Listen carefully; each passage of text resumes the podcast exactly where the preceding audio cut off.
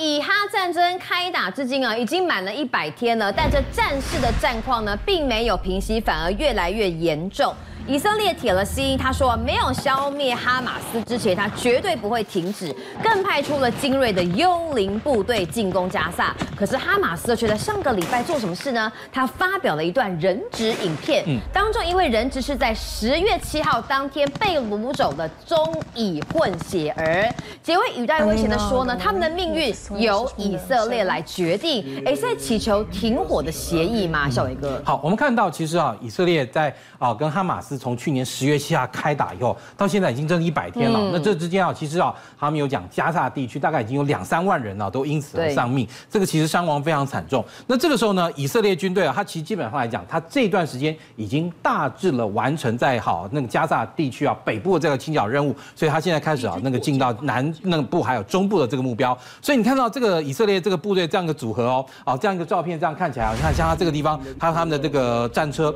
前面两个啊，就是他们非常大台。那个装甲推土机，他那个装甲推土机开到那个呃加萨的这个呃村庄啊村落前面，如果碰到前面有抵抗，然后有这个啊啊、哈马斯的民兵对他们攻击的话，战车先轰。轰完之后啊，装甲推土机啊随后上，因为装甲推土机前面有一个非常大的这个头那个铲斗，可以哈去把它推平掉。那另外像比如像这样一个城镇战哦，那你可以看到这个以色列的这个部队呢，开始啊朝向任何哈疑似有这个哈马斯火力反击的据点呢，然后进行攻击。而且其实我们看到像这一次啊啊以色列攻击的时候，它等于说完全运用一个陆空的这样一个联合优势，它这样一个哈派到一个包含像一个新的这样一个幽灵部队，幽灵部队进军的同时呢。我们也看到那个以色列总理啊，就纳坦雅胡说，持续战斗，而且要实现我们呢完全歼灭哈马斯，达到全面胜利为止。那这个幽灵部队它是怎么一一回事呢？其实它其实是在这个二零一九年左右这样一个成立。它这个成立的部分呢，它其实是把现在战场上相对来说最精锐的这个那个单元呢，它把它组合在一起，包含呢其实有包含空军，它这个空军啊是联络兵，也就是说你看它可以操作包含像这样一个无人车，还有这个无人车啊搭配的这样一个空中的无人机，或甚至于呢，当它的装甲兵在前进的时候呢，遭遇到哈这个哈马斯的这个坚强抵抗的时候，那之后你看哈这个呃无人车啊，它还包含有那个无人机之外，甚至还可以配好狗，也就是哈这种侦报犬或侦测犬呢，然后这样跑出去，而这个无人车本身呢就可以跟着哈它这个一个呃作战单元呢往啊那个战场不断的前进。啊，当然了，这个哈马斯啊也不是啊就坐以待毙。那像哈马斯他在现阶段呢，他其实啊啊反而出人意表的公布了一段影片，因为为什么呢？当初他在十月七号的时候，他那时候在这个发动这个攻击的时候呢，他抓了很多的啊人质回去。之前有些人质获释了啊，大部分都是老弱为主。那这一次哈所好释放的这个人质影片呢，一共有三个人啊上那个出了境。那三个人哈，那个你看到有一个包含一个那个啊，这个算应该是一个大概三十多岁的男子或四十多岁的男子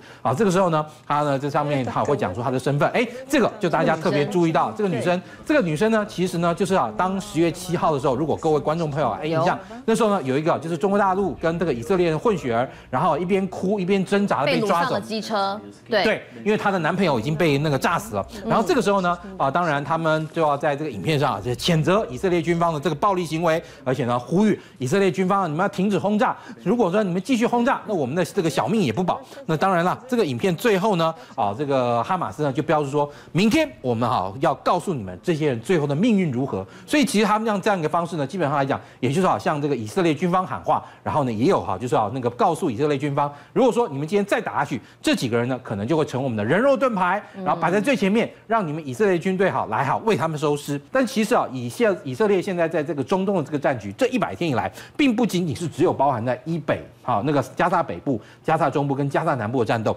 现在战斗啊，其实已经完全延续到哪里啊？延续到红海上面了。美国啊，他这个时候他在中东派的航空母舰啊，那个艾森豪号，因为他之前派两艘哈，那个福特号跟艾森豪号，福特号已经好执勤哈期满，已经回到美国去了。那现在在中东地区啊，独留这个艾森豪号。那你可以看到，现在镜头上它是啊，美军啊对这个胡塞基地啊发动了他们非常擅长的夜间攻击作战。那这个夜间攻击作战中，刚一开始起飞的预警机后面是。超级大黄蜂的这个战机啊，而且超级大黄蜂战机从航空母舰上起飞都携带了哈那种非常精准的镭射导引大战，还有包含 GPS 的这个定位炸弹，也就是说。他要起飞攻击的时候呢，已经完全知道了对方的这个啊，包含弹药库啦，包含这个基地场站呢在哪边，然后呢，他就攻击哈这个也门的这样的首都沙甲，而且沙甲本身它有一个军机场，这个军机场还有包含它这个遏制的这个米格二十一啦，或是啊这个 F 五战机，而且这 F 五战机还是以中我们中华民国空军在沙甲帮他们那个建立跟维护的。那当然了，除了这个部分呢，英国哈他这次啊也在这个攻击行程中啊掺了一脚，也就是说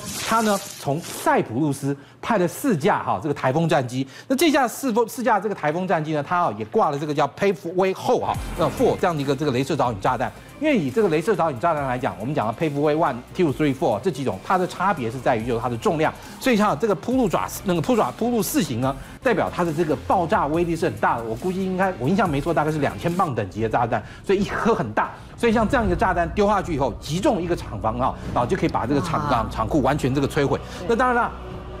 在英美盟军啊，好这样一个接连接续攻击的这样一个情况下，那当然其实啊，那个也门的这个胡塞青年啊，他们啊损失也非常惨重。他们已经宣称啊，他们呢已经损失啊有将近啊啊四分之一的这个作战力量。但是呢，好，即便啊是这样越挫，他们还要越勇，因为他们不但好有包含这个啊七十三起的这样一个那个那个攻那个目标被攻击，而且呢还有包含啊多人啊，他至少五人这样丧命。所以呢，也门啊这个胡塞青年说，我们要惩罚这个西方。当然，其实这个西方对他们的攻击啊。某种程度来讲，也把这个胡塞青年打上了这样一个台面。因为其实之前呢，胡塞青年在这个也门的这个叛变呢，已经搞了很多年，但西方基本上不啊没有就说太多注意，一直是哈告诉说沙乌地阿拉伯你来处理，所以沙乌地阿拉伯一直在后面啊这个支持啊也门政府的这个清剿，但是越搞越糟糕。对，所以这下搞把青年运动做大，反而真的已经好影响到这个世界航运秩序的安全的时候啊，那美英终于出手了。好，的确哦，要这展开要空袭，的确要这个强大的空优之外，武器也要够精良、够精准。那我们把这这个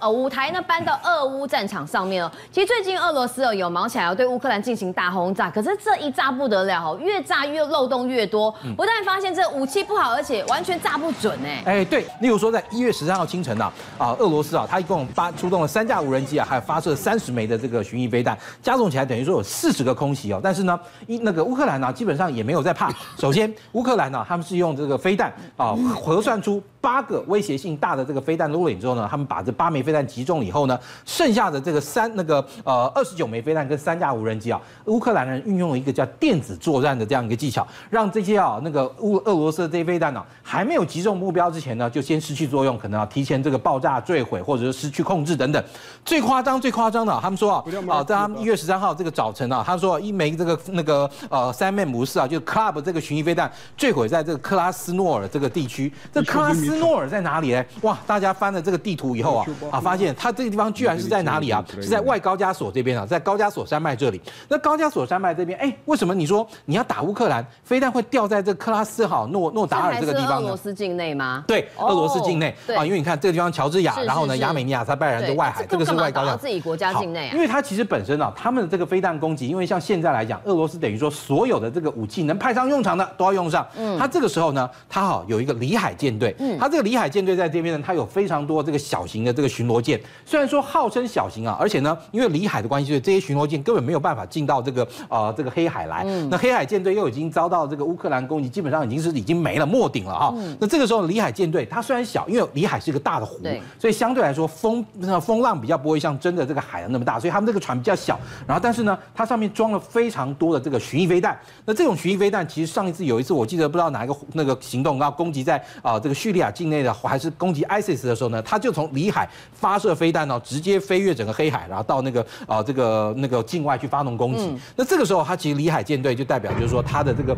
啊地面打击能力还是很强的，所以他派了相当多的这个飞弹从这个里海舰队的这个军舰上。发射这个叫做俱乐部的这个飞弹，这个俱乐部的飞弹其实哈，我们过去啊看这个俄罗斯的这个武器宣传上来讲，它是很厉害的哦。就是说它发射的时候，一开始它先次音速，嗯，次音速它有一个一对小翅膀，然后它透过这个次音速一个涡轮的这样一个发动机，让它啊用巡弋飞弹的速度飞行。然后等到它快要接近目标的时候呢，它把上面那个小翅膀啊跟它这个涡轮引擎整个哈那个弹射掉之后呢，它好启动火箭的这个引擎，然后拉起来。冲下去的时候，它变成超音速的飞弹，直接命中目标。对，嗯、那时候啊，威力就非常大，攻击力就很强。对，但是呢，你看它这次攻击了这么多，有非常多是属于我们刚刚讲这 Club 飞弹，例如说在这克拉斯诺达尔哈，在被哈民众一大清早看到掉在地上这个残骸，掉在我家门口。哎，对，就是这个非常昂贵这个 Club 这个俱乐部飞弹。而且你说今天啊，如果说是只有空中攻击吃了鳖也就算了，好不好？好，在地面作战上来讲哈，哎，俄罗斯也趁着这段新年攻势啊，要卯起来这个啊，对这个啊乌克兰啊那个抢夺一些啊啊这个曾经啊这个啊被乌克兰夺回去的这个领土，他派了哈这个 T 九零的这个主战车哦，然后对这个乌克兰的这个前线啊发动攻击。那这个时候他本身你看你可以看到那个乌克兰的这个部分呢，还有提供这个无人机的视角，也是从空中啊来看啊这一场战斗。那这个时候这台啊俄罗斯的这个 T 九零战车呢，它运用树林啊作为掩护，然后呢，好像这个乌呃乌克兰的这个军队前进，然后跟跟两辆好这个乌克兰军啊从西方接收的啊这个 M2 布莱德雷步兵战斗车啊不期而遇。你说哈这个步兵战斗车遇到战车，嗯，那大家用膝盖想也一定是战车会赢啊，对，因为战车装甲厚，而且主炮大，像布莱德雷它是装三十公里的链炮，然后 T 九零啊它是装一百二十五公里的滑膛炮，但结果没有想到，经过这个双方接战之后呢。这两辆布莱德雷这个装甲运兵车啊，没有说哇，看到敌人来了，赶快绕跑，就赶快逃之夭夭，反而呢，啊，跟他采取一个近战接触的方式，就等于说车子就直接冲上去，而且呢，甚至于啊，就绕到这台 T 九零的侧面跟后面，对啊，这个战车最脆弱后面引擎的部分啊，用他那个三零公里电炮，你看这样啪啪啪啪啪啪啪啪一直在打，这样打着穿战车吗？可以把但是，因为战车后面的装甲是薄的，所以就把它的引擎给打烂了。那战车来说，你引擎被打烂了，然后也就失去了所有动力的来源，车子炮塔也不能转，什么都不能动了。那这个时候，他的组员呢，只要赶快。政界、商界、演艺界，跨界揭秘，重案、悬案、攻击案、拍案惊奇，新闻内幕、独特观点，厘清事实，破解谜团。我是陈明君，我是李佳明，敬请锁定《五七新闻网》，真相不漏网。